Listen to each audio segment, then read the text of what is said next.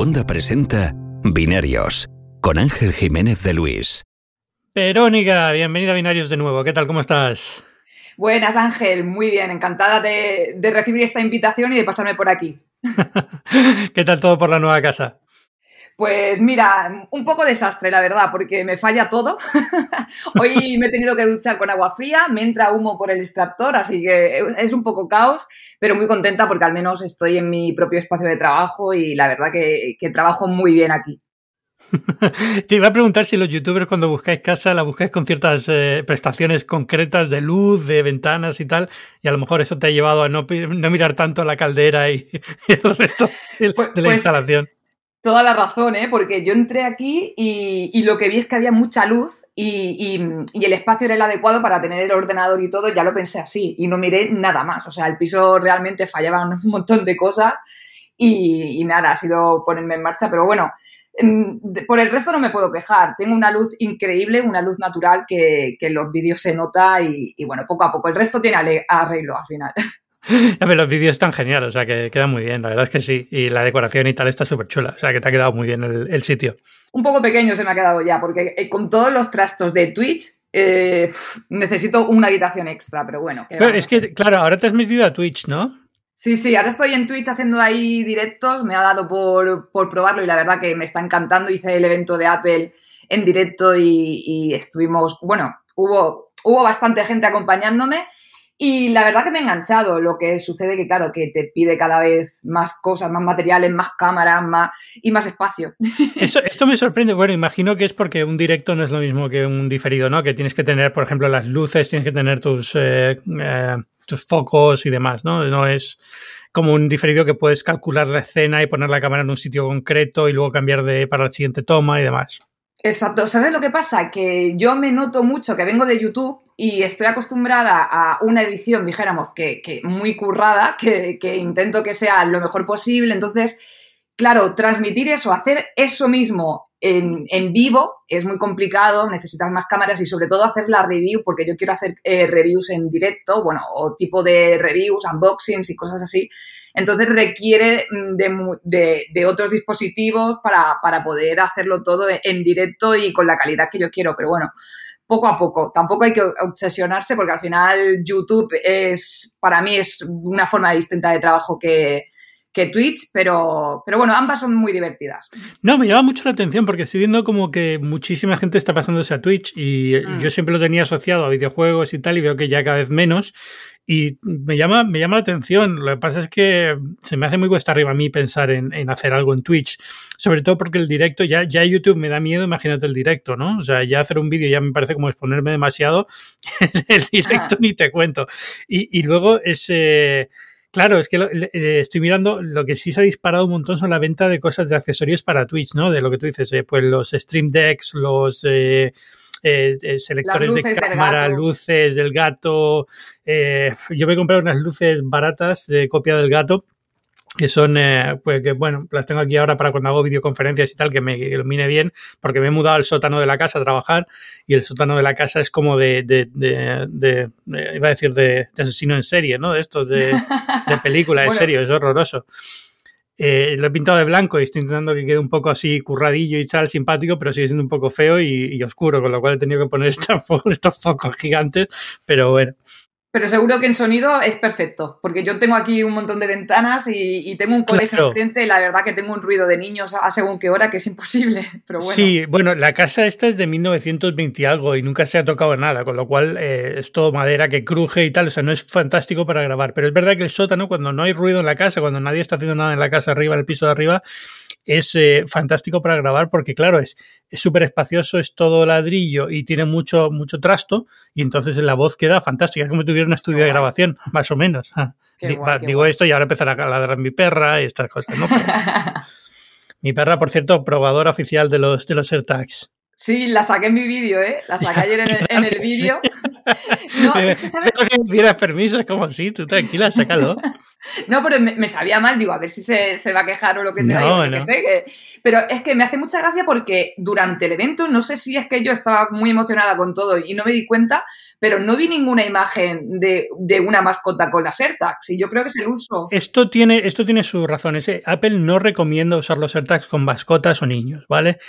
¿Hasta qué punto esto es un tema legal? Es decir, ¿quieren limpiarse las manos en el caso de que haya algún tipo de problema?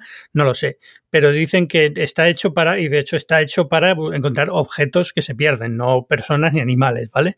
Entonces, eh, esa es la posición oficial de Apple y por eso no, no, ponen nada ni dicen nada. Y de hecho, algún ejecutivo lo ha dicho después del evento, de no, está, estas, no están diseñadas para esto. Se pueden usar, evidentemente, ¿no?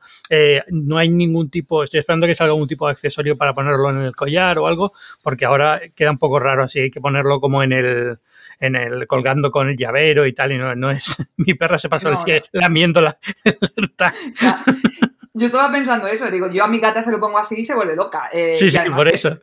A lo mejor es un poco más grande porque yo tengo las Smart Tags de Samsung, que ellos sí que las recomiendan para, tu mascota, es el primer uso que dijeron. Me, parece curioso ¿eh? la, diferencia entre Apple y Samsung. Bueno, ahora también te digo que es que el, luego hay otra serie de, consideraciones. Por ejemplo, eh, si la etiqueta se está moviendo, la función esta de encontrar con precisión que te va guiando con el teléfono no va a funcionar porque no puede calcularte dónde está exactamente porque se está moviendo continuamente. Entonces te lo pone en la pantalla y dice la etiqueta se está moviendo en este momento, no te podemos dar instrucciones precisas. Entonces tiene toda esta serie de, de cosas añadidas que es lo que creo que han llevado a Apple a decir que no se use con mascotas o niños que la gente lo va a usar como mascotas o niños está cantado, ¿no? O sea, si te vas a, le pones a la mochila del niño, en el zapato del niño un AirTag, probablemente no pase nada, ¿no? Pero, pero bueno, eh, y luego está el tema este, que no son, y es algo que he puesto yo en la review del mundo, que se le ha publicado hoy, que el, um, no, son un dispositivo antirrobo. Te pueden robar el producto igualmente los objetos que tienes sin problema ninguno. Es muy fácil de desactivar, le quitas la pila y se acabó. Es decir, eh, hombre, puedes sellar el compartimento de la pila y hacer cosas así un poquito más, pero llega un punto en el que dice, si alguien quiere realmente desactivar esto es muy fácil. O sea, no es, es más para lo que están pensadas es para cuando pierdes algo. Efectivamente, cuando es un objeto que se ha perdido y no sabes dónde está, un paraguas, unas llaves, un bolso, cosas así. Pero está muy bien. A ver, yo, por ejemplo, en la maleta, eh, yo creo que, va genial de, guardarlo en un forro interior, ¿sabes? Eh, en un bolsillo que no se vea y tal, y ahí no te lo pueden quitar, y si se lleva la maleta, pues sabes dónde está. es, eh, es, lo que veo ahí. Y luego, por ejemplo, en, los carritos de bebé, yo yo porque no tengo hijos, pero yo sé de mucha gente que cuando meten el cochecito en el avión, que se van por ahí, luego tienen miedo de que le quiten el carrito o lo que sea, pues yo creo que, es útil para Sí, no, hay, muchísimas. Y también hay que ver un poco, hay que esperar a que empiece a moverse el tema de iOS 14, porque ahora mismo solamente los eh, dispositivos con iOS 14.5 funcionan para detectar, con lo cual no hay nadie. O sea, es, es que eh, Apple dice, hay, hay, mil millones de dispositivos que pueden ayudarte a encontrar las cosas. Bueno, potencialmente tendré que actualizarse a iOS 14.5. No todos se van a actualizar y va a tardar un tiempo, ¿no? Pero, pero bueno, la idea es buena, son simpáticos, no cuestan mucho. Creo que es el único producto de Apple que tiene una batería que puedes cambiar. a estas alturas. Es verdad, es verdad.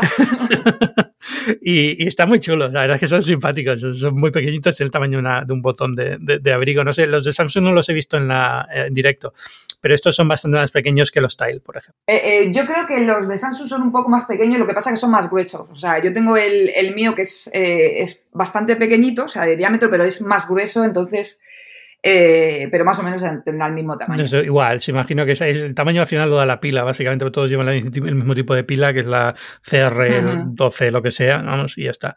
Pero bueno, eh, ya te digo, súper simpáticos, muy bien, eh, es el único producto que tengo, bueno, tengo el, iPhone 12 púrpura también, pero, pero ya está. Qué bonito. Se va a vender como churros, ¿eh? tanto el iPhone como las AirTags, yo creo. Las AirTags seguro, las AirTags porque entre que son baratas y en paquete de cuatro y las puedes personalizar y tonterías de estas, al final parece que no, pero oye, eh, ¿qué te cuesta, no? Sobre todo cuando empiezas a pensar en ya no solamente mascotas, niños, sino, por ejemplo, profesionales, eh, fotógrafos que tienen que ir con equipo a todos sitios, poner una de estas en la bolsa del equipo, cosas así. Eh, hay muchísimos eh, casos de uso que van a estar muy bien. y luego, claro, aquí en Estados Unidos, cuando todo el mundo tiene iPhone, pues mucho mejor, ¿no? A lo mejor en España es más complicado luego que aparezca y te lo encuentren, ¿no? Pero bueno. Es lo que, es lo que hay. Está muy bien, ¿eh? ya te digo. En, el uso, porque a mí me, da un poco de miedo, eh, por ejemplo, que empiecen a utilizarlo para mm, ponerlo en coches de otras personas y seguir a esas personas. A mí me da miedo eso. Está muy controlado, porque al final, si el bicho detecta que está moviéndose muy a menudo y no está emparejándose, tiene una, una clave rotatoria, ¿vale? Es decir, si no se empareja periódicamente con el iPhone original, acaba perdiendo la posibilidad de, de seguirlo, ¿no? Entonces es como, ¿cada cuánto se rota la clave? No nos lo han dicho. Entonces no, te puedo decir. Sé, que, porque no creo que sea una medida fija tampoco, sino que un poco es medio aleatorio, medio en base a lo que ha aprendido la etiqueta. Pero bueno, la idea es esa, ¿no? Es algo, realmente tiene que ser un objeto que esté siempre muy cerca tuya y que en un momento deja de estarlo y se ha perdido pero si lo pones en un coche, al cabo de un tiempo, eh, que no, sé, semanas o meses o lo que sea, no vas a poder detectarlo, va a empezar a emitir sonido. Eh, el, propio dispositivo, si esa persona tiene un iPhone dentro del coche, le va a decir, hay una etiqueta que te está siguiendo muy a menudo y no es tuya. Entonces hay, hay, cosas que están preparadas para evitar ese tipo de escenario. Realmente, o sea, lo vuelvo a, lo vuelvo a decir porque es, eh, yo creo que es lo que más... Eh, no, no, me gustaría que la gente pensase que este producto hace cosas que no hace, ¿no? Entonces, es como, eh, está pensado para, para, que si pierdes un objeto lo encuentres.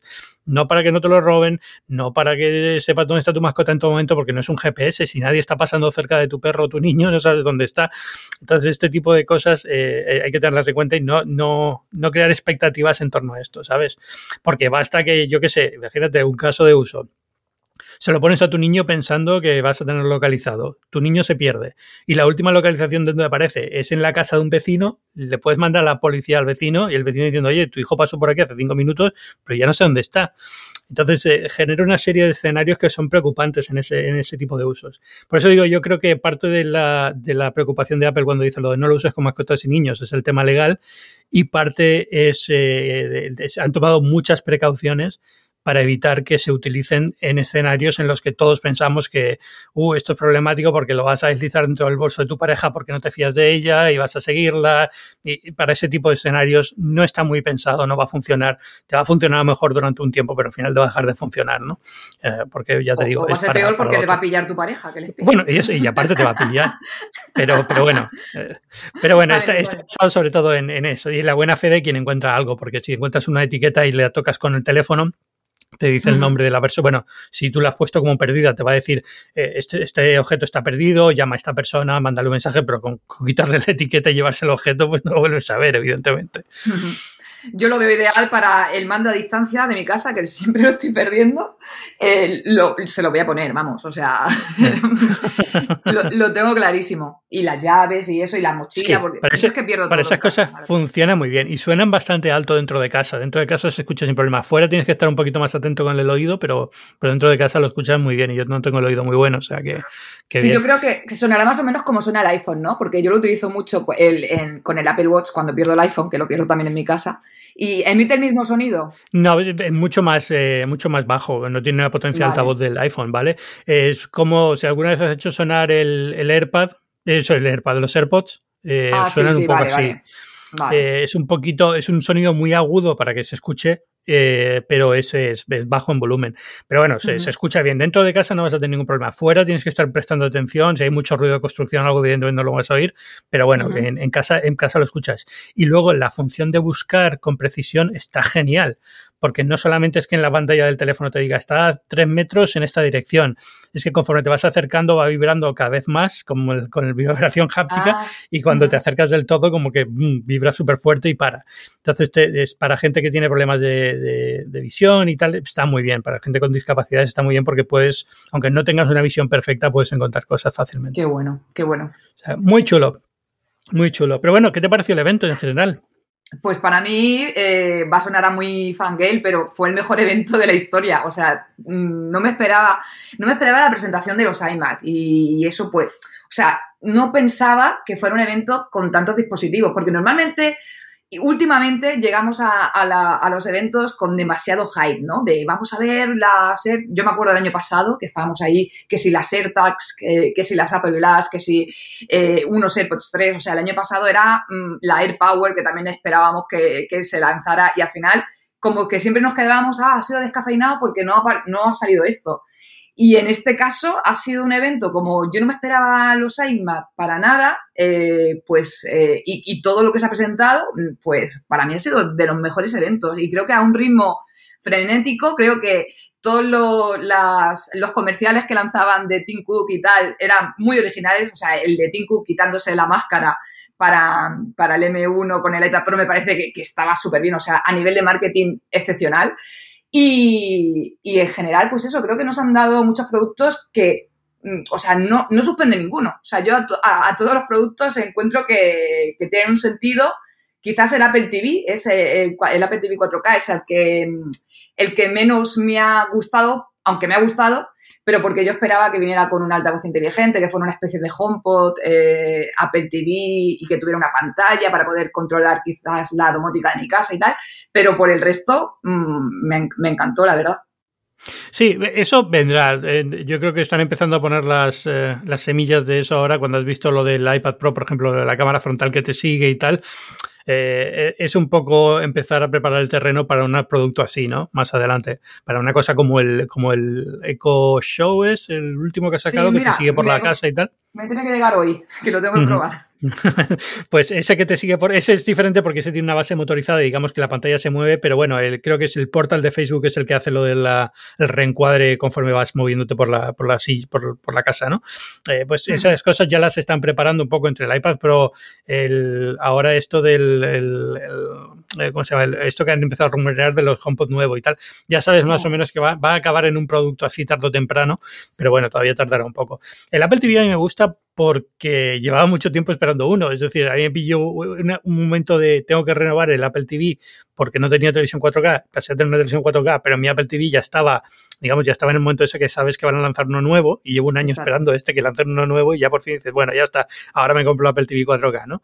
Pero, pero bueno, está bien, sobre todo porque el mando yo creo que eh, en el anterior...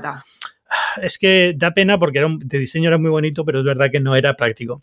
Entonces, bueno, pues eh, ya por fin queda, queda solucionado esa parte. Bueno, es queda solucionado, vamos a probarlo, ¿no? Pero todavía no he podido probarlo, pero vamos a ver qué tal, qué tal va. Pero imagino que estará bien. O sea, por lo menos cualquier cosa que hayan hecho es un avance comparado con el, sí, que lo tocabas fácilmente y se iba la, la imagen y tal. Yo creo que, el, mando sobre todo necesitaba una actualización y oye, a mí me ha encantado también el, el método para la calibración de pantalla con el iPhone. Sí, eso te vale también en los, en los Apple TV antiguos, ¿eh? Eso lo vas a tener también con los antiguos. Ah, o sea, sí. Si tienes ah, Sí, sí, sí. Eso no, no, es, no es dependiente del nuevo hardware. Eso viene ahora con iOS 14.5 y lo vas a poder usar en los, en los Apple TV eh, antiguos. Está bien porque esto es un problema que a lo mejor mucha gente no tiene porque no se lo plantea, pero cuando te metes mucho en el tema de la imagen, hay foros internet llenos de si tienes esta televisión, esta es la configuración que tienes que usar. porque claro, cada el brillo, el contraste, el no sé qué, los, los tonos de verdes, rosas, amarillo, azul al final es, es un poco complicado. Entonces, que te den un sistema de calibración, pues oye, genial. Al final, yo lo que creo que, que Apple, ya que te da eh, un dispositivo con esa calidad eh, que te permite 4K, HDR, etcétera, pues eso, que, el usuario lo aprovecha al máximo, porque hay mucha gente que se lo compra, que lo que tú dices, que sí tengo aquí a tope, pero no tengo ni idea de calibrarlo. Y creo que, que facilita la vida el poder hacerlo con el iPhone. Me recuerda un poco a los Sonos, que también los calibras el espacio con el iPhone. Sí, exacto. Y el HomePod lo hace, digamos, en, en, background, sin decirte nada, pero lo está haciendo continuamente también, ¿no? Eso de calibrar el espacio. Pero, pero sí, eso es un poco la idea de Sonos. Creo que había algún, alguna aplicación de Samsung que lo hacía también para los televisores Samsung con los Galaxy, una cosa así, pero una aplicación que tenías que descargarte y tal.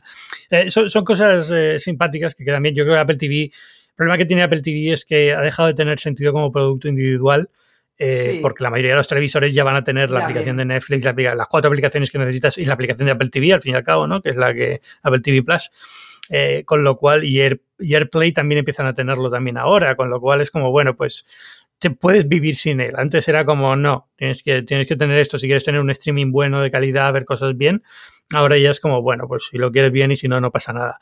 Eh, yo sigo yo sigo prefiriéndolo porque, porque los menús me gustan mucho más que, y la respuesta es mucho mejor que la de cualquier otro. La interfaz es una pasada, pero fíjate que, que, es lo que tú dices, la mayoría de televisores ya vienen con su propia, con Smart TV y tal, pero en el caso de mis padres, por ejemplo, se compraron un televisor, no voy a decir qué marca, eh, pero bueno, de Ultra HD, etcétera, y hace muy poquito se les ha desactualizado y no pueden ver, eh, no tienen el, ni HBO ni nada. Entonces, les pongo el Apple TV y, ya lo utilizan, ¿sabes? O sea, yo creo que, que también existe mercado, ¿no? Porque lamentablemente todavía hay televisores que, que quedan desactualizados y te acabas de comprar hace, hace nada. No, y que muchas de estas aplicaciones son un auténtico desastre. Yo tengo una aplicación, tengo un televisor bastante nuevo, 4K, un TLC, y, y, la aplicación de Hulu que tiene, por ejemplo, es atroz. Es que se me, se me corta cada 3x4, no me, no me funcionan las, eh, los, las inyección de anuncios automática, por ejemplo, va fatal y, y, a veces se me corta el episodio porque se ha inyectado inyectar un anuncio y no funciona. O sea, como, como muy mal resueltas, ¿no? Entonces, bueno, pues eh, yo he pasado a usar Apple TV siempre que puedo. Eh, ahora cuando venga este con el 4K lo pasaré a la televisión y lo usaré, digamos, como la única fuente, porque yo tampoco utilizo la televisión para nada que no venga desde de una aplicación de streaming, con lo cual, pues con el Apple TV ya se me queda todo, todo resuelto. eh, para mí, a mí me gustó por eso, porque estaba esperando que saliera uno y ha salido por fin. Ya, ya, ya no tengo que esperar. porque sí. me da rabia era comprarme uno y que al mes dijeran, sale el nuevo Apple TV 4K, que luego da igual, porque tampoco es que haya cambiado mucho, ¿no? El nuevo procesador, pero bueno. Bueno, era una actualización necesaria.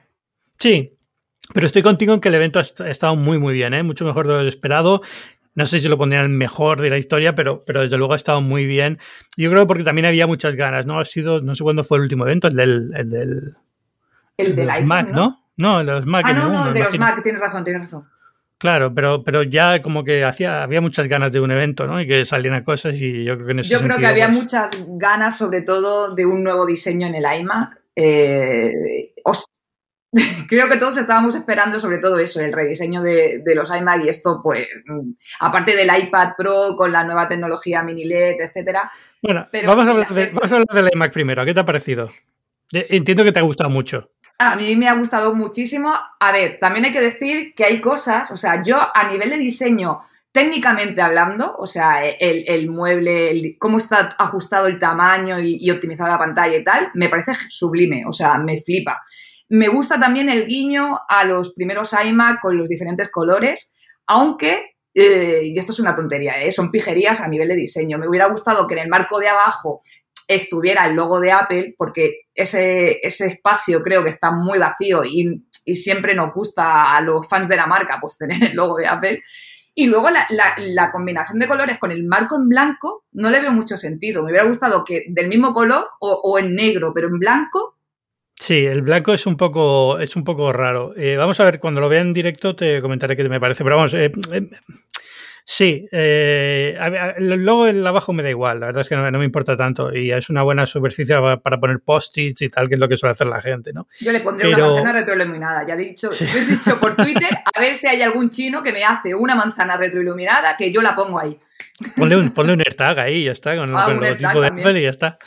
Pero, pero, la, pero lo del marco blanco sí que queda un poco raro, pero yo creo que es porque no estamos acostumbrados. Cuando lo veamos, probablemente o sea, te acostumbras y ya está, ¿no? Quiero decir, los marcos blancos, los iMac originales llevaban marco blanco y nadie le pasaba nada, ¿no? O sea, al final es un tema, eh, son, son modas que van entrando y saliendo sí. y ya está, ¿no?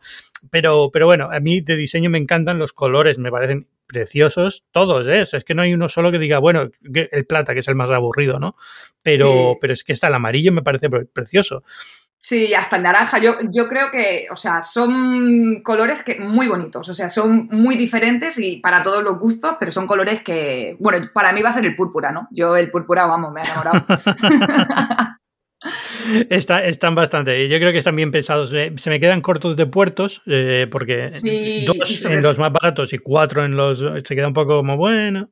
Y a ti no sé qué te parece, pero a mí que en el de entrada, son 1449, ¿no? El de entrada, eh, lo que tú dices de los puertos, pero es que además tampoco tiene el RJ45. O sea. Sí, en el adaptador. Puedes comprarlo con adaptador con el RJ45, pero esa parte. Pero me es, parece algo tan básico que, que yeah. es como el, el, almacenamiento también me parece escaso, debería empezar en 512. Ya, yo estoy pensando, tú y yo somos usuarios que entras dentro de lo que Apple considera Pro, ¿no? Entonces es hmm. diferente porque no está pensado, está más pensado para una familia normal que el uso del ordenador es... Eh, no marginal, pero escaso, casual, y, que al final lo tienen conectado por Wi-Fi, que al final es, es, eso, ¿no? Eliminarlo lo máximo posible porque al final no se usa casi nunca. Es decir, ¿cuánta gente conecta al final un, especialmente, o sea, en el en el portal tienes un MacBook Air, eh, tienes dos, ahora tienes cuatro, ¿no? Pero bueno, tienes dos puertos uno vas a tener que tenerlo conectado a la corriente, con lo cual ya eso ya te quita un puerto, pero aquí tiene su propia conexión de corriente, que por cierto, magnética, que es una cosa que tampoco entiendo muy bien por qué, si vas a estar en la mesa, ¿no? Pero bueno, eh, los otros dos te quedan siempre libres. Y USB-C, bueno, Thunderbolt en este caso, también es muy versátil en cuanto a la que puedes conectarle, hacer eh, encadenamiento de cosas. Yo no soy muy muy de, pedir muchos puertos ya hoy en día. Cuantos menos, casi soy más feliz, cuanto más minimalista el equipo. Pero eh, y, para algunos puertos soy especialmente combativo con esto, porque es como mucha gente pide un SD. digo, pero, pero ¿quién? O sea, el, SD en el iMac era lo más incómodo del mundo. meter la mano por detrás y no había forma de meter una tarjeta SD y que quedara que fuera fácil, ¿no? En el, en el iMac. Eh, entonces, que, lo, que quiten esas cosas no me preocupa mucho.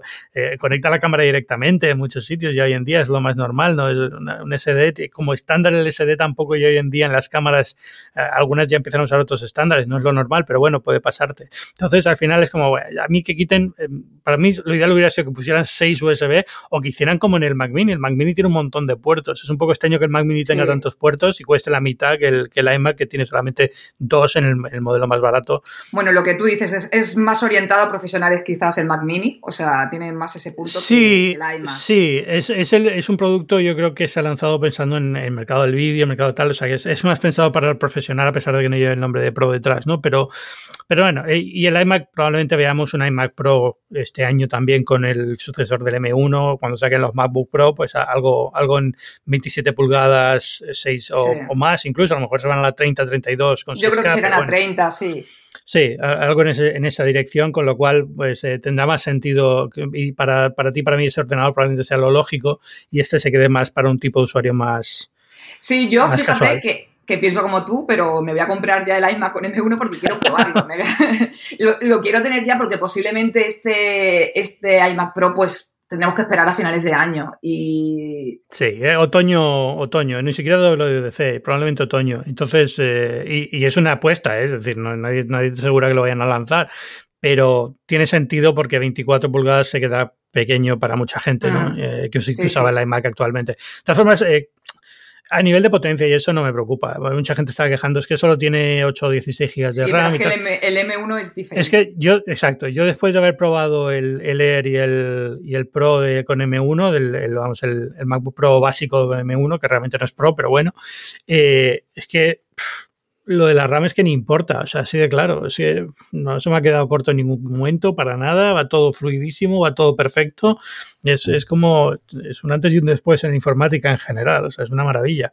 Yo es que, eh, bueno, yo tengo mi, mi, MacBook Pro que me costó 3.500 euros y, y ahora hay gente con el, con el MacBook Pro que, que cuesta la mitad con, con M1, eh, el de 13 pulgadas, y, y, le pasa por, de, por encima. Entonces... Es que da mucha rabia porque hay muchas tareas, sobre todo para temas de vídeo y tal, que utilizan muchísima tecnología optimizada de Apple para temas de inteligencia artificial, que lo puedes usar para cosas como retoque fotográfico y tal, que es que lo piensas y yo también tengo un Pro de 2017 y yo lo compré de una mano lo he contado alguna vez aquí en el, podcast. A no me costó tanto, pero aún así fue, fue, un, dinero y ahora lo pienso y es que el, el, MacBook Air más barato es que le da vueltas a esto, sin problema ninguno además. Y lo tengo conectado siempre en una pantalla externa, me da igual que tenga 15 que 13, pero, pero bueno. Yo por eso quiero probar el, el, más tope de gama de, con el iMac con M1 porque quiero quiero ponerme ese, ese, reto, ¿no? A ver si este M1 de verdad me convence y está por encima, porque entonces no quiero pensar la barbaridad que será el, el próximo iMac Pro con, con, M1 o M2 o como se llame. Claro, eso es lo que me, a mí me para un poco, ¿no? Porque pensar en que esto está muy bien, pero es que lo siguiente va a ser increíble. O sea, cuando ya puedan meterle gráfica discreta, más memoria, más, eh, más eh, espacio de almacenamiento, más, más entrada-salida, que este también ahora, por ejemplo, le puedes conectar un monitor, externo solo, no más de uno. Y cuando le puedes poner más cosas, eh, ya se va a quedar una máquina muy, muy decente. Entonces, bueno, eh, esperando. Pero bueno, el, ya te digo, el, iMac me parece precioso, muy bien diseñado, un producto muy bien pensado trae un poco de color al mundo de la informática que hacía falta, porque ya todo estaba casi todo en, negros, en los mismos colores de Apple, plateado y gris espacial oscuro y ya está y empezaba a ser un poquito, un poquito aburrido. Aparte que si, que si va destinado a eso, a un público quizás más juvenil y tal, yo creo que es muy acertado y, esta línea será así. Supongo que los Pro no tendrán estos colores, serán colores los típicos, eh, serán más sobrios. Sí, más sobrio. Pero bueno, a lo mejor se lanzan a un color, hacen como en el iPhone, ¿no? Y lanzan un color un poquito así, un poquito más atrevido de vez en cuando y ya está. Sí, sí, yo creo que. Pero de, momento a mí me parece que han acertado que de 10 y, y, para adelante. Tengo muchas ganas de probarlo, de verdad. Que me flipa incluso que el, conector del el Jack 3.5 lo han tenido que poner en el lateral porque el propio conector es más largo que, lo que hay, que lo que mide la pantalla. o sea, no podía ponerlo por detrás. Son 11, 11, Es que tiene el grosor de un iPhone hace un par de años, no, no mucho más. hoy en día ya no, pero lo de los iPhone primeros, sin duda que eh, esta es otra que te hace pensar, realmente hacía falta que fuera tan, tan, tan delgado, porque a lo mejor hubieran quitado la barbilla del ordenador, lo hubieran hecho un poquito más grueso y también hubiera sido muy bonito. A ver, es precioso cuando mm. ves una foto lateral del, ordenador, ¿no? Es como la mínima expresión de un ordenador, pero, pero te queda las sensaciones de, bueno, pues haberlo puesto detrás de la pantalla, haber hecho la pantalla un poquito más, eh, un poquito más gruesa y todo el equipo tuviera quedado en unas dimensiones como lo que la gente esperaba, ¿no? Sin marco ninguno y como muy flotando. Pero bueno, eh, ya te digo, mm, van a vender como churros, tengo la sensación. Y... Sí, sí, sí. Y es que encima creo que es un, es un precio, a ver, que sigue siendo Apple, pero creo que para ser Apple es un precio mm, bastante bueno, o sea, muy bueno. No es el precio que tenía, que tenía los iMac anteriormente también, ¿no? Es decir, siempre ha costado. Es que es lo que yo digo, que, para que anteriormente te comprabas un equipo y que rindiera lo que está rindiendo el M1, te tienes que gastar tres veces más. Sí, por eso, si te vas a, vas a la universidad o tienes eh, que hacer cosas de clase y es eh, tarea de vídeo, no sé qué, no sé cuánto, o sea, incluso pensando en, uso, en usos bastante hardcore, ¿no? De eso, editar vídeo en 4K y tal, sobra y, queda un ordenador súper bonito. Y, es fácil de mover, además, porque es que pesa nada. O sea, es que el tamaño que tiene lo llevas donde quieres tengo ganas también de ver cómo funciona la cámara y todo, ahora que estamos en el mundo de, la videollamada. Si quieres, si quieres contamos un poco de eso más adelante también, porque quiero hablar contigo también de lo nuevo de Microsoft. Ya ha lanzado bastante en este sentido. Yo creo que hay un tema aquí que es eh, cómo, el mundo, lo comentemos ya si quieres, eh, ah, eh, cómo el mundo está cambiando bastante con el tema de la pandemia, la importancia que se le está dando al tema de la cámara. He estado probando esta semana el Surface Laptop 4, que no sé si has tenido oportunidad de verlo. Eh, no he podido probarlo, pero bueno, he estado viendo cosas. Lo que te iba a preguntar, pero eh, ¿viene con 720p, ¿no? De, de cámara o, más? Sí, la cámara es 720p. La cámara de no está muy allá, pero bueno, ha mejorado un poquito en condiciones de baja luz, eh, esto que están haciendo ahora muchos, ¿no? Pero sigue siendo, sigue siendo el problema que tienen todos estos portátiles, es que el, marco de la pantalla, el grosor de la pantalla no da para poner una cámara que sea decente. Entonces, en el, en el iMac tienes un poquito más de espacio y puedes poner una cámara un poco mejor. Pero sí que han lanzado bastantes cosas de, junto a esto de Surface, han lanzado varios productos Surface accesorios que son pensados sobre todo para videoconferencia y demás. El laptop está bastante bien, o sea, es, es, si has probado o has visto el laptop 3, es prácticamente igual. Sí, el diseño me parece, me parece, acertado y me parece que, deben mantenerlo. Muy, muy bonito. Acaban de poner además un color nuevo azul, que es el que estoy probando yo, que es que es una preciosidad. Están súper bien. O sea, cuando pienso en si un día me quiero pasar a Windows, para mí es un Surface sí o sí. O sea, es que lo hacen muy, muy bien. No tienes eh, perfectamente acabado. Yo era muy anti Alcántara, que es la tela esta que ponen como en el teclado y tal, que es en vez de ser metal estela, pero después de probarlo es que es súper cómodo, súper cálido al tacto. Me, ha convencido mucho esta máquina, ¿eh? a pesar de que me hubiera gustado que tuviera una webcam mejor, que bueno, eso es eh, en portátiles es lo que hay, y que tuviera una... Mm, un, iba a decirlo, así que en vez de USB-C fuera Thunderbolt. Porque, Thunderbolt, eso, eso también he visto que USB tipo C que lo mantienen, no sé. Sí. Son los dos puntos negativos quizás, ¿no? De, de, esta Surface. Pero ya te digo, la máquina, el teclado es muy cómodo, está eh, muy bien equilibrado, la pantalla en 3.2 eh, de proporciones, yo creo que es muy buena idea en vez de una panorámica. Eh, acierta mucho, que sea táctil o no, no me preocupa tanto, pero bueno, también es útil, ¿no? Imagino que para mucha gente. Sí, esto, esto también te lo voy a preguntar porque ah, ¿no te parece a ti que todavía Windows no está bien adaptado a, mm, para trabajar en modo tablet y todo esto? No, pero yo creo que eso ya es una batalla perdida. Es decir, hay una generación que ha crecido con sabiendo que los ordenadores se puede tocar la pantalla en Windows y aunque no sea súper optimizado y perfecto, eh, lo usan y les gusta y yo lo entiendo, ¿sabes? También. E, en el caso de los Surface Laptop, tanto en el 3 como ahora en el 4, no es un ordenador pensado para usar como tableta. No puedes darle la vuelta a la pantalla y ponerla detrás y que fuera una tableta. O sea, realmente es como un ordenador que tiene un máximo de apertura. Pero, pero aún así, eh, hay veces que ya te acostumbras y, por ejemplo, Explore de las webs y eso lo haces con el dedo y ya está.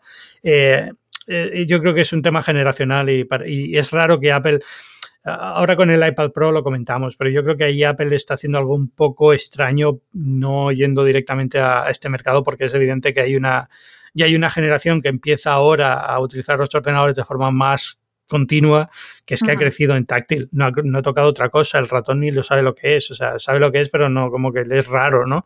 Y, que el Mac queda un poco extraño en ese, en ese mundo. Pero bueno, eh, pero bien, ya te digo, el Surface 4, Laptop 4, eh, iba a decir Pro, pero no es Pro, Surface Laptop 4, guay guay. Y, los procesadores, porque también me han dicho que, el, nuevo chip gráfico de, Intel, que, bueno, que, es la leche, ¿no? me han dicho que... Está, o sea, para ser integrado está muy bien. No es, no es una maravilla que te vaya a ejecutar todos los juegos en máxima resolución perfecto, pero para ser un integrado es mejor que lo que eran los Iris en su momento. O sea, es, eh, yo he usado el modelo con, Intel, porque luego aparte tienen modelos con AMC Ryzen, pero bueno, he usado los de, del Intel con, un, con i7 3 GHz y muy bien. Me he metido ahora para verla en la web si, y los de Intel han volado. O sea, los tope de gama con Intel no estaban agotados. es, que, es que, los de AMD tienen otro problema y es que son de la generación anterior. O sea, los de Intel son de esta nueva generación, pero los AMD todavía son de la generación anterior. Están en el gama baja, y en algún gama alta con, gráficos un poquito más potentes, pero en general la opción mejor para la gente yo creo que esos son los de Intel. Y, la verdad es que mm. la gráfica me ha convencido bastante en ese sentido, ¿no? Que está... Yo ya me he vuelto muy jugador cloud. O sea, yo tengo el Amazon Luna, tengo el, el Stadia, tengo ahora Game Pass con cloud y ya me he convertido muy, muy en jugador en la nube, quitando algunas cositas. Pero, pero bueno, si necesitas jugar a algo, te saca del apuro, no, es, no te va a dar una maravilla de rendimiento.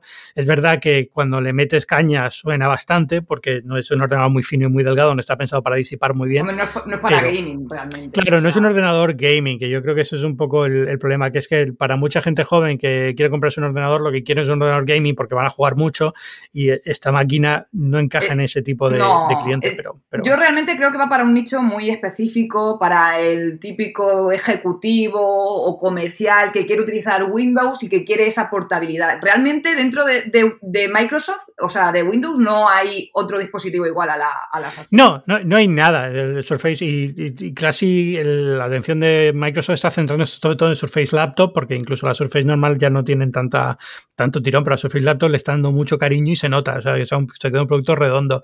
Y sí, es un poco para ese... Yo creo que es muy fácil, es el cliente que, que se siente atraído por el MacBook Air, pero necesita usar Windows y quiere, quiere, vivir en entorno Windows. En ese sentido, eh, este es el equivalente clarísimo a un, a un, MacBook en cuanto a calidad de construcción, diseño de materiales, eh, el rendimiento. está muy bien en ese sentido, está, está genial. Eh, lo que no tienen es un M1, pero bueno, pero bueno es lo que, es lo que hay. Em, bueno, pasamos. iPad Pro iPad Pro, pues eh, lo que queríamos, ¿no? Lo que me hubiera gustado también no ver la, pantalla mini LED solo en el 12,9, yo por pedir. Te voy a decir por qué, eh, a lo mejor agradecen no verla. Y es que me acabo de enterar, no sé si eso es verdad o no, ¿eh? yo tengo que comprobarlo y voy a, voy a, ver, si me mando un correo a Apple y me, y me dicen. Eh, parece que, la, que el teclado del Magic Keyboard del anterior no sirve en el nuevo porque es un poquito más grueso. Ah amigo, madre mía. Por eso han sacado el blanco, el, el eh, blanco. Exacto. Eh, y, un negro nuevo, pero, pero digamos que el nuevo sirve para el iPad Pro antiguo, pero el antiguo no va a servir para el nuevo. Lo cual es un golpe serio, porque yo me compré el, Magic Keyboard el año pasado pensando Encima ya con lo que vale, sí, Es que además no es barato y que te digan ahora que no sirve para el nuevo iPad Pro es como, todavía sigo con el iPad Pro de hace dos generaciones, pero bueno. Yo supongo que es por el peso, ¿no? Que a lo mejor al verse incrementado el peso no No, es grosor, es grosor. El nuevo, el, grosor, pero... Ah, el nuevo iPad, vale, vale, vale. claro, como cierra y cierra perfecto, en el nuevo el nuevo es 0,5 milímetros más grueso y entonces se queda como un poquito abierto. Estoy seguro de que se puede utilizar, es decir, se puede, lo puedes conectar al teclado y funcionaría. Lo que no es, lo que no se puede es cerrarlo y que quede completamente cerrado. Va a quedar. eso, entiendo que es ahí donde está el problema. No es que no funcione a nivel de hardware, de software, sino que no funciona como, como hardware porque ya no puedes cerrarlo y llevarlo en la mano como lo llevarías. Creo, ¿eh? No sé, no, yo te digo, esto lo he visto por ahí, pero no, no viene de Apple y no, no, estoy seguro. Pero me huelo a que es probable que pase. Entonces me toca mucho las narices esto. Pues sí, pues sí, pero, pero bueno, también era algo que, que pedíamos. Siempre puedes vender el teclado. Si compras un accesorio, te lo compras para el producto que lo vas a usar y nadie te garantiza que esto vaya a funcionar en la siguiente generación, ¿no? Es más que nada la expectativa que tienes de siendo un diseño tan parecido al anterior, ¿por qué no va a poder funcionar? Y en el de 11 sí, el de 11 puedes usarlo porque como no usa mini LED, el grosor es el mismo que el anterior. Es el mismo grosor, que quizás lo han hecho por, esto, por este motivo. Sí, pero bueno, quitando eso, evidentemente 100% prefiero una cosa con mini LED que sin mini LED, porque bueno, sin haberlo visto todavía en persona, eh, tiene una pinta espectacular. Espectacular. Yo más que nada para que marcara más la diferencia, aunque creo que poniéndole ya el, M1 ya hay más diferencia entre el iPad Air de cuarta generación y este nuevo iPad Pro, porque yo creo que, que hasta la fecha, bueno, eh, eh, eh, hasta que no ha salido este iPad Pro 2021, estábamos diciendo, pero madre mía, es que hay muy poca diferencia entre el iPad Air y el iPad Pro. Sí, el Pro quedaba un poco raro. Yo seguía prefiriendo el, Pro de, de 11 porque, porque primero, el Touch ID una vez pasas a Face ID en el iPad es muy difícil volver a Touch ID, ¿vale? Yo entiendo que en el teléfono hay muchas veces que prefieres tener Touch ID que un Face ID, que ojalá pongan dos, sistemas al mismo tiempo, todo esto 100% de acuerdo. Pero, pero es verdad que en el iPad te acostumbras a que te reconozca y es, mm, es muy raro, porque además lo usas siempre dentro de casa, es muy raro que te pille fuera con la mascarilla puesta y tal. Con lo cual es, es eh, para mí fue un palo volver a tener que volver a usar Touch ID. No me gustó mucho el Air por eso. Pero el, pero el Pro quedaba un poco raro, es verdad. O sea, es que lo del procesador de la última generación un poco, poco extraño. Tampoco es que. Quiero decir, si hubieran lanzado en vez de un M1 un A14X o lo que sea, pues hubiera sido muy parecido, porque al fin y al cabo un M1 no deja de ser un A14X, ¿no? Una cosa así. Con lo cual, bueno, eso, es lo lógico. Pero bueno, sí que eh, pero aquí es donde te decía antes, ¿no? Eh, aquí es donde estamos viendo que la jugada de Apple entre informática, entre informática tradicional y post PC, iPad y demás es un poco extraña, ¿no? En vez de como que no quieren hacer lo que parece fácil y evidente, que es poner una pantalla táctil al Mac. Hmm. Eh, esto lo han dicho mil veces, no creen que sea lo mismo, no sé qué, no sé cuántos, pero al mismo tiempo el iPad está evolucionando un poco diferente a lo que esperábamos en, cuanto a integración. Es decir, ponle Mac, OS al iPad. No, tampoco, porque tiene que ser algo diferente y tal. Entonces, muy bien, pero entonces, ¿hacia dónde vamos? claro, es que ahí es donde hay una línea, dijéramos, demasiado delgada entre un MacBook Air, el iPad Pro. O sea, llega un, punto sobre todo ahora con el M1, es como, pero, pero ¿por qué? O sea, vamos a tener eh, Final Cut en, en, el iPad Pro, entonces. Se supone que, bueno, a ver, el rumor ahora es que sí, que llega en WDC, lo van a anunciar en la conferencia de desarrolladores, Final Cut, Logic y algún otro programa de, profesional. Eh, pero es, es como, llegado, llegado a un punto, ¿por qué no permites que para el usuario que quiera, a lo mejor no, no por, por defecto, pero poner algo en el menú de, opciones o lo que sea, decir, bueno, es que quiero que sea un entorno clásico y que te pase a un Mac porque ya no hay ninguna diferencia física real de, hardware entre un producto y otro. El, iPad Pro no deja de ser un MacBook Air que tiene una pantalla táctil a nivel de hardware. Es un M1 eh, con el SSD y la memoria que suele utilizar Apple en sus portátiles también. Lo único que cambia es que uno tiene un sistema operativo que puedes cambiar y, el otro no. Y ya está. Y, es, es extraña, ¿no? Es una, es una, es una decisión completamente arbitraria que Apple tiene por motivos estratégicos, pero la estrategia no la comunica o a lo mejor no quiere comunicarla de forma clara por las razones que sean, ¿no? Pero evidentemente a nivel interno habrán probado pantallas táctiles en los Mac y no les convencen y habrán probado a poner MacOS en un iPad y no les convence por razones X, ¿no? Pero bueno. No sé, supongo que afectará mucho al diseño, o sea, añadir una... Si no, no cambian de cámara por lo mismo, por el uso de, la cámara, que, no pueden ponerse al diseño del, del MacBook eh, imagínate eh, ponerle una pantalla táctil, ¿no? Yo creo que... Bueno, sí, sí, quiero decir, eh, luego aparte es eso, ¿no? Es poner una pantalla táctil a un portátil. Hombre, Windows lo hace todo el tiempo, Microsoft lo hace en los Surface, lo hace, se puede, no es, no es imposible, pero no es una pantalla táctil que va a tener la respuesta de la del iPad. Hay muchas razones, pero bueno, eh, que como lo frustrante aquí es que no te dicen el por qué, porque tú sabes que a nivel interno tienen un MacBook con, pantalla táctil y a nivel interno tienen un iPad con Mac OS. O sea, lo han probado a nivel interno en, Apple, seguro. No es, no es nada técnico que no sepan capaces de hacer, mientras que otros sí. O sea, es, algo, evidentemente, es algo que han decidido voluntariamente no hacer. Pero te frustra que no te comuniquen el por qué, ¿no? Que no te digan, mira, sí, pusimos una pantalla táctil en el Mac y es un horror. No se puede usar. Se te cae el brazo, como decía Steve Jobs, ¿no? Eh, no, no tiene sentido. Yo sé que todo el mundo lo quiere, pero luego lo vamos a poner y nadie lo va a usar y nos va, a comer el 15% del margen. Apple nunca te va a decir eso, pero, pero es un poco lo que, lo, que imagino que está pasando a nivel interno. Y en ese sentido, la sensación que tengo es que ellos ven que el futuro es más el iPad Pro. Es decir, Conforme las cosas vayan avanzando, sí, el Mac va a seguir ahí, va a estar siempre ahí, lo que sea. bueno, siempre ahí, siempre es mucho tiempo, pero bueno, eh, durante muchos años va a seguir ahí, no va a haber ningún problema, pero ellos ya están pensando que la siguiente eh, generación de, computación va a estar más tirando hacia ese lado del iPhone más iPad y, diferentes opciones ahí. Bueno, es que es, su producto estrella. Yo creo que, que a día de hoy estamos diciendo lo, mismo, que no hay una tablet que se iguale a, la de iPad, ¿no? Y y, se permiten experimentar y probar cosas nuevas con ella, poner un LiDAR, cosas así que, en, otros productos no tendrían cabida, ¿no? Entonces, como bueno, les da mucha más flexibilidad en cuanto a probar cosas y tratar de, buscar casos y de uso muy concretos que a lo mejor no estaban bien servidos por un portátil o tradicional o un sobremesa o, lo que sea, ¿no? Entonces, es como bueno, pues no va a sustituir a un sobremesa, pero vamos a llegar a este tipo de público que hasta ahora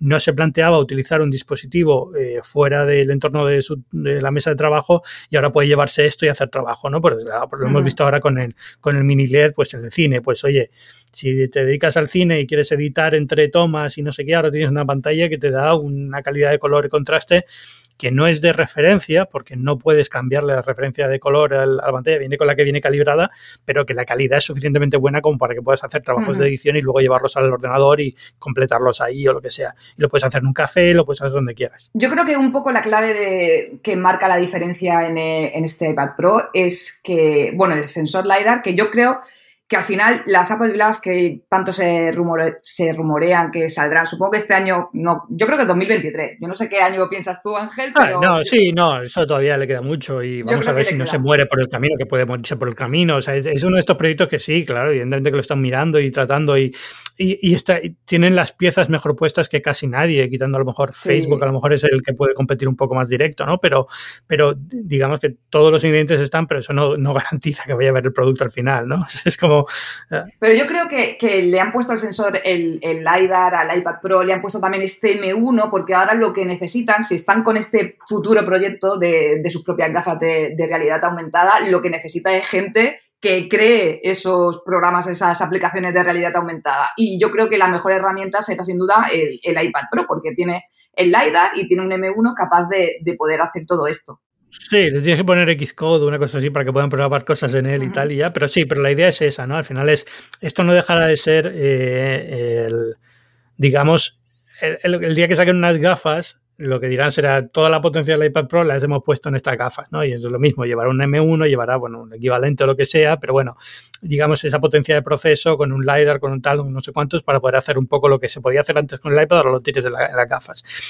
Eh, pero pero eh, la historia del iPad yo creo que e, es, es rara en este momento. Es decir, es, lo que te decía, están probando muchas cosas, están haciendo muchas cosas, pero la sensación que tengo es como le falta algo a esta historia. Y siempre le pasa al iPad. Siempre te ves el iPad Pro y antes el iPad normal, cuando solo tenían iPad, es como este año el hardware es genial, le falla el software, mejoran el software. El software es genial, pero le falta no sé qué de hardware, le sobra hardware.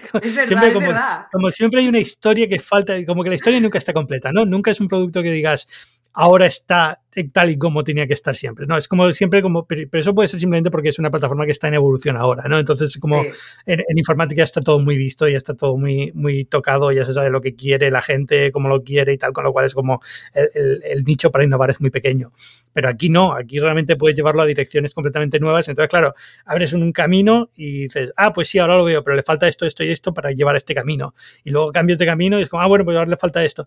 Y esa es esa sensación, ¿no? De decir, hace dos años cuando lanzaron todas estas eh, el soporte para el trackpad y tal era como ya por fin ya el iPad Pro ya tiene soporte para el trackpad y teclado ya está ya está esto ya por fin sustituye. Y de repente ahora un año después estamos diciendo pero es que les falta de software. ¿no? hace un año decíamos que estaba perfecto Nunca está perfecto, tienes razón. Exacto, y es, esa sensación, ¿no? Es, como, y bueno, yo el primero, o sea, yo cuando anunciado el soporte para el trackpad fui súper contento, me compré el Magic Keyboard y yo usaba el iPad Pro para, como ordenador principal, ahora ya no, porque tengo el, el, MacBook Pro, pero, pero lo usé mucho tiempo como ordenador principal y cuando viajaba, cuando se viajaba en este mundo, eh, mm. también lo usaba, es mi ordenador de viaje, yo no me llevo el MacBook normalmente de viaje, me lo llevo un iPad Pro y ya está, pero pero la, pero la sensación era, era como, ya está, por fin, lo, tengo todo, puedo hacerlo todo. Y es verdad, podía hacerlo todo, pero ahora veo que podría hacer más y cambiar alguna cosita claro, Sí, pero, es eso, porque le vemos muchas posibilidades y que al final es un producto que todavía eh, puede desarrollarse muchísimo, ¿no? Puede... Sí, yo creo, y la sensación es esa, eh, yo creo que el, problema es ese, es que el iPad, a, pesar de que ya está muy completo en muchas cosas, todavía le queda tanto potencial, tanto potencial, que siempre da la sensación de que no está acabado. Y, y, es una buena cosa, es decir, eso quiere decir que el producto tiene todavía recorrido, ¿no? Eh, pero, por ejemplo, algo que me ha molestado mucho del iPad en los últimos años es que el soporte para monitor externo realmente no está muy bien pensado. No funciona muy bien, es una no se adapta a la dimensión de la pantalla, se quedan cuatro en, en 3.2 de proporción, con lo cual se te quedan barras negras a los lados, en, la, en el monitor normal. Eh, como que le faltaba todavía un toque. Yo es que normalmente lo utilizo en la inversa, o sea, es como mi, mi, doble pantalla cuando voy con el Mac. O sea, utilizo la función Sidecar y es verdad que no le he conectado al, al iPad, pero no, no, he probado conectarle el monitor. Pero, mm, pero es eso, que le quedan todavía alguna cosita, alguna cosa que otra. Hmm. Pero bueno, a ver, también yo creo que veremos algo en WWDC este año, ¿no? En este sentido. para ellos, para ellos, para iPad, sí, para iPad OS, como se llama ahora. Yo creo que habrá alguna, alguna sorpresa, sobre todo ahora que le han metido Thunderbolt y tal. La parte de monitor tiene que haber mejorado sí o sí. Si no ya en este, que no lo he podido probar todavía, y no han dicho nada o lo que sea, eh, sí que este, este año con WWDC espero que cambie. Y sobre todo eso, veremos Final Cut para iPad, veremos Final Cut, eh, veremos Logic para iPad, veremos ya software profesional a un nivel un poquito, un poquito mayor. Yo creo que en junio, ¿no? Para junio veremos muchas novedades. Sí, y bueno, para junio anuncio, pero esto es software que llega en, en, otoño, claro, llega en septiembre. Pero, pero bueno, ya veremos un poco, un poco esa historia. Eh, es que luego la parte de juegos y tal no me da un poco igual porque al final yo ya te digo, yo estoy más en el cloud, con lo cual, ¿sabes lo que, lo que le he hecho en falta ahora al iPad? Que haya un modelo más grande. Porque ahora 13, si realmente va a ser una cosa que sustituya a un, a un ordenador, ahora quiero un iPad en dimensiones. Claro, por esa pantalla, claro, con esa mini LED, pues quieres aprovecharla. Quiero, como el Surface Studio este que es la de Microsoft, como el iMac de Microsoft que puedes dibujar en él, pues en ese nivel quiero, quiero un iPad, pero bueno. Tú utilizas mucho Star y tal, pero Apple Arcade eh, le das... Me encanta, está muy bien, el tipo de juego es diferente. A mí me gusta mucho Apple Arcade y la buena de Apple Arcade es que funciona en todos sitios, es decir, eh, en el Apple TV, en el iPhone, en el iPad, en el Mac. Son juegos que tampoco son gráficamente súper intensos y entonces pues van bien en cualquier ordenador y son divertidos, hay, hay joyitas, ¿eh? está muy bien. Sí, hay alguna cosita que yo la verdad que lo utilicé muchísimo al principio, que estaba este tipo de este tipo de juego tipo Zelda, que me acuerdo que me hice muchísimo, no me acuerdo de sí, Horn, uno de estos, sí. Y, bueno, había alguno que, estaba muy bien, pero es verdad que llega un punto, yo ahora estoy muy, muy a tope con juegos de, PC, o sea, estoy con el Valheim, estaba con el Cyberpunk, entonces ahora ya me he pasado a PC y de hecho los directos que hago en Twitch, como hay alguno que hago jugando, entonces necesito PC porque no, no voy a conectar el Mac. Pero bueno, creo que, o sea, creo que Apple Arcade está bien, pero si quieres seguir llegando a, un público un poquito más gamer, tendrían que meterse. Es que no creo que tenga, no creo que quieran llegar a ese público, ¿eh? O sea, yo creo que la idea tipo Nintendo Wii. A mí me recuerda eso.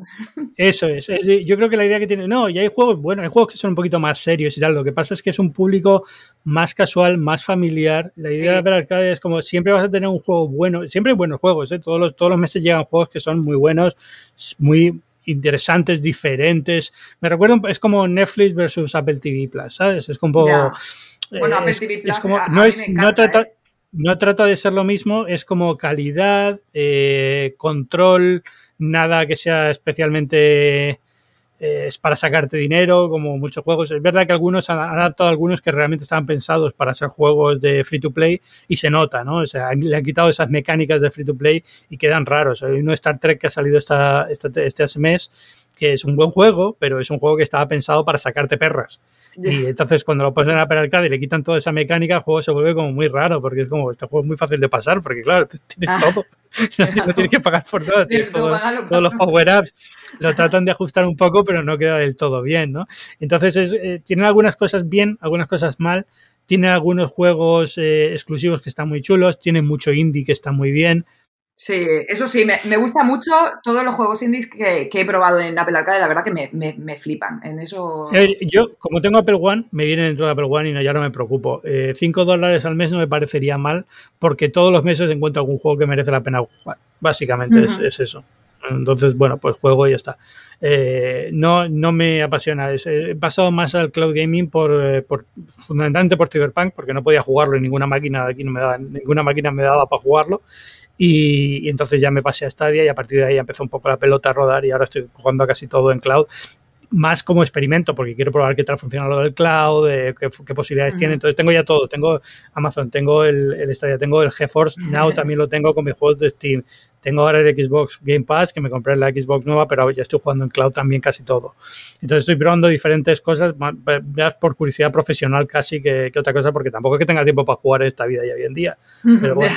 Pero, de momento estás contento, ¿crees que todavía le queda un poquito de, de camino, ¿no? Para dar esa estabilidad Sí, al cloud todavía le queda un poquito. Funciona muy bien. Aquí en Estados Unidos, con una buena conexión, ah, va de lujo. es cierto, es cierto. Claro, es, cierto que aquí el wifi mío, por ejemplo, de vez en cuando hace una cosa rara, entonces se pierde conexión o bajan los frames o lo que sea, pero, pero normalmente va muy sólido y funciona de maravilla, pero de maravilla. Yo le tengo que, que echar un tiento. Yo me puse Stadia cuando salió la en plena pandemia que hubo una oferta pero la verdad que estuve jugando un, el Destiny, puede ser que estaba eh, en aquel momento, ahora no me acuerdo cuál. Pero tuve varios problemas de conexión y tal, y, me aburrí tanto que, o sea, de, todos los problemas que tenía, que lo dejé, que dejé la, suscripción y, nada, me pasé a Steam y, sobre todo estoy con, con, Steam. Mi PlayStation, que también la tengo ahí, la tengo un poco abandonada, pero eso me ha dado ahora por, volver a mis tiempos de, de PC gamer.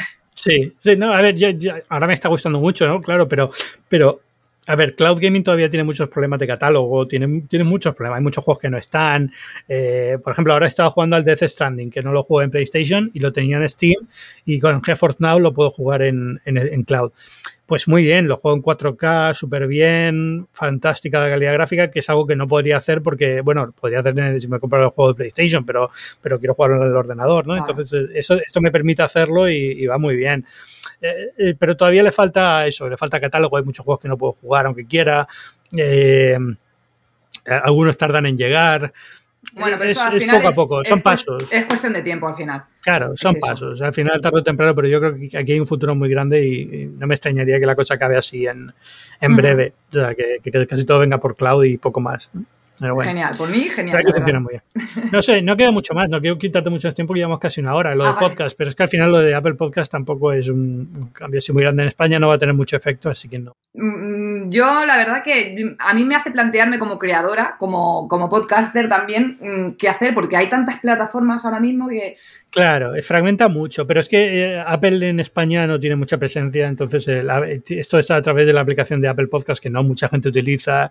Eh, digo, en España, aquí en Estados Unidos es diferente. Y luego es lo, lo, plantean de una forma que es un poco extraña, porque la idea que ellos tienen es que tú sigues teniendo tu podcast alojado en un hosting normal, independiente, y lo que subes a Apple es solamente el contenido que vas a distribuir exclusivo para gente de pago. Entonces es un poco extraño la, fórmula que, tienen. Está más pensada para redes de podcast tipo Luminari y tal, que pueden hacer cosas eh, un poco híbridas, que van a tener contenido exclusivo también si vas a través de otras apps, cosas así, ¿no? Tienes que, va a requerir mucha organización, mucho más trabajo, pero abre una posibilidad buena de monetización, pero la monetización que abre también es muy Apple, es decir, no vas a tener nunca datos de la gente que, te, que es suscriptora, su correo electrónico, nada de esto, con lo cual te limita bastante el tipo de promociones que puedes hacer a tus seguidores. Es, es, es interesante que Apple se ponga un poco más seria con los podcasts, porque lo necesitaba, y la parte buena de todo esto es que sacamos una herramienta de podcast en Apple, Apple con el Podcast Connect, que ha mejorado muchísimo porque era un horror la anterior. Sí, la verdad. Eh, entonces, bueno, en ese sentido, por lo menos, oye, mira, eh, ganamos eso, pero, pero ya te digo, es... Eh, es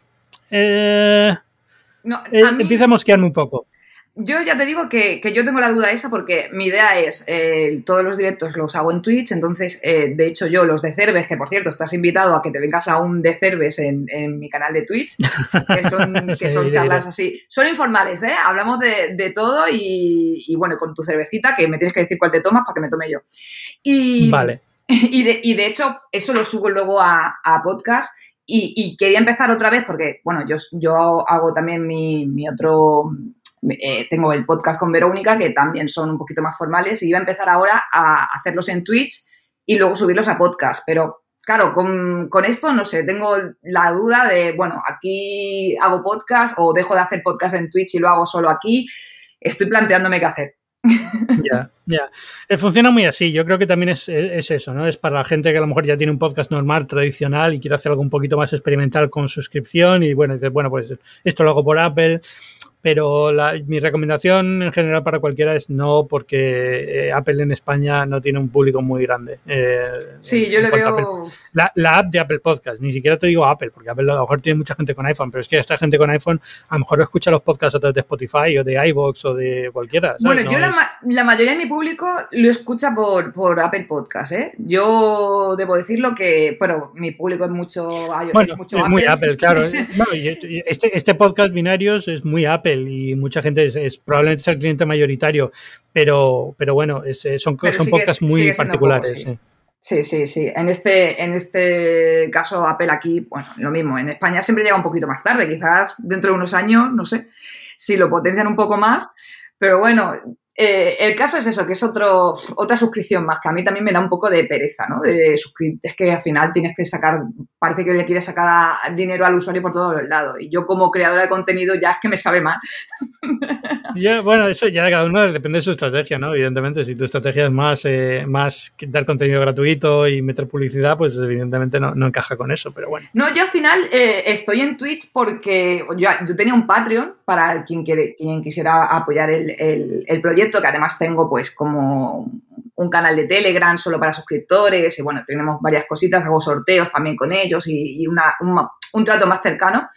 Y al final cerré todo, o sea, tengo que cerrar las suscripciones de, YouTube, todavía no las he cerrado, porque quiero centralizarlo todo en, Twitch, porque me parece que son los que mejor eh, gestionan este tipo de, suscripciones. De suscripciones y tal. Sí, es la manera más fácil que, que tengo para, para poder eh, agradecer el apoyo eh, a, los suscriptores. Y la verdad que... Yo, de todas formas, os admiro millones a los que hacéis esto, porque ya para mí la parte más difícil de, todo esto sería tener que llevar la comunidad y estar pendiente de los suscriptores y darles, darles cariño a los suscriptores. Yo soy muy desapegado para estas cosas. Bueno, a mí me... Eh, a mí me sabe muy mal porque yo a veces no puedo. O sea, dentro de lo que cabe tengo una, una comunidad súper maja que entiende que estoy trabajando a tope, entonces la mayoría me apoyan porque, porque me apoyan y quieren ver más contenido y quieren que siga.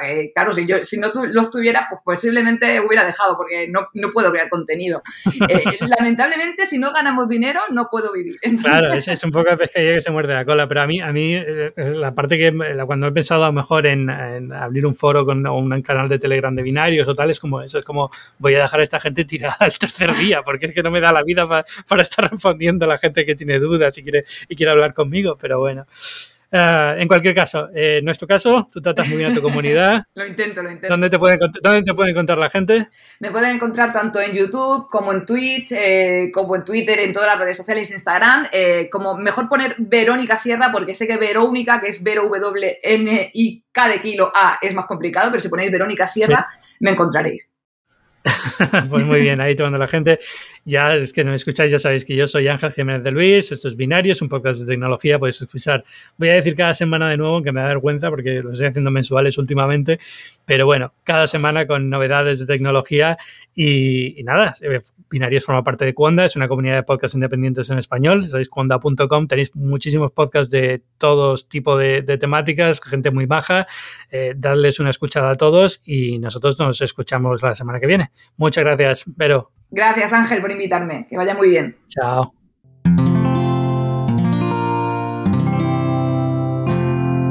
Puedes escuchar más capítulos de este podcast y de todos los que pertenecen a la comunidad Cuonda en cuonda.com.